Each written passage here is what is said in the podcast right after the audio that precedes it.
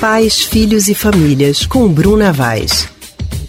Bruna Vaz, que é psicóloga do Centro de Pesquisa em Psicanálise e Linguagem, o CPPL. Bruna, boa tarde, tudo bom? Boa tarde, boa tarde aos ouvintes da Rádio Jornal.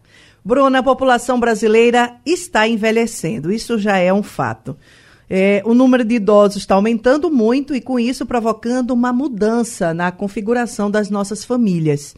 E o mais interessante é que muitas vezes estas pessoas mais velhas passam a depender dos filhos, e aí esses filhos começam a tratar os pais como se eles fossem crianças e retiram deles, é, em muitos casos, a autonomia, às vezes até de ir e de vir, sem contar a autonomia para tomar decisão e até para fazer pequenas tarefas em casa.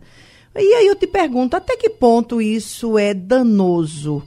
Essa infantilização dos idosos, inclusive quando eles estão lúcidos e ainda extremamente capazes de tomar as suas decisões. Pois é, é, a gente sabe que esse tipo de cuidado, né, é muito comum essa forma, né, de tratar o idoso de uma maneira mais infantilizada, né, isso é muito comum, né, mas vai ser um problema né? Exatamente se conferir ao idoso essa incapacidade de administrar a própria vida, de ser independente, né, com suas atividades da rotina.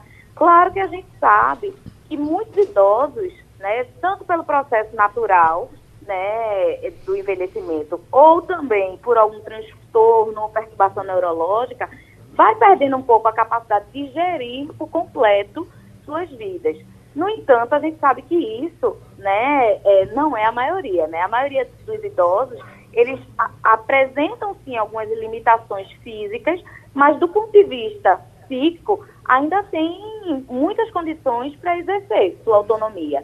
Né? É muito interessante porque é, o que a gente observa muitas vezes é que os filhos, eles costumam é, reproduzir né, é, esse, esse, tipo de tratamento que eles tiveram né, durante a infância deles.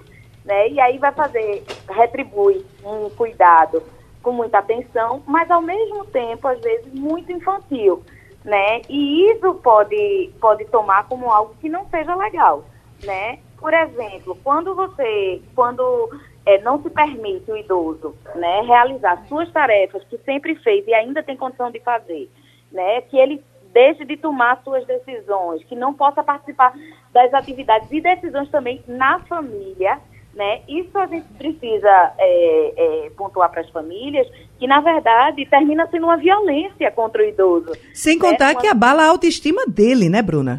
Exatamente, porque aí emocionalmente ele vai ficando muito fragilizado. Por exemplo, uma coisa é, é que acontece muito com esse envelhecimento da população, as pessoas é, entram nas suas aposentadorias e muitas vezes não tem um projeto para essa aposentadoria.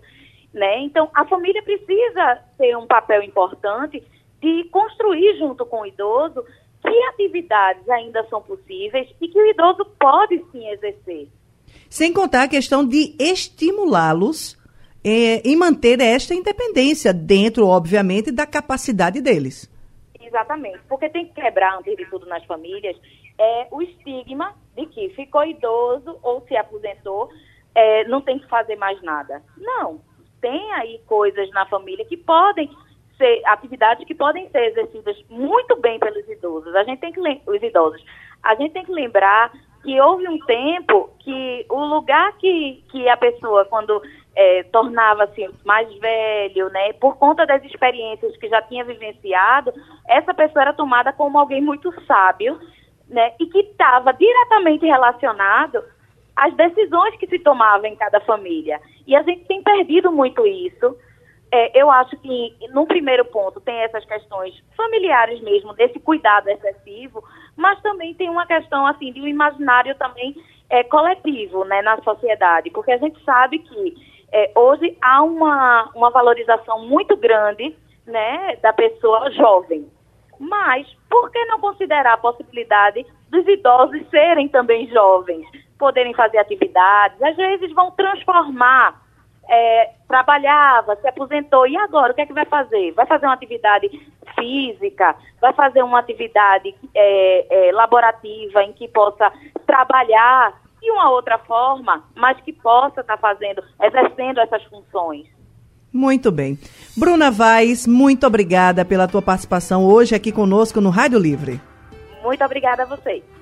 Um grande abraço. Conversamos com a psicóloga Bruna Vaz, do Centro de Pesquisa em Psicanálise e Linguagem, o CPPL.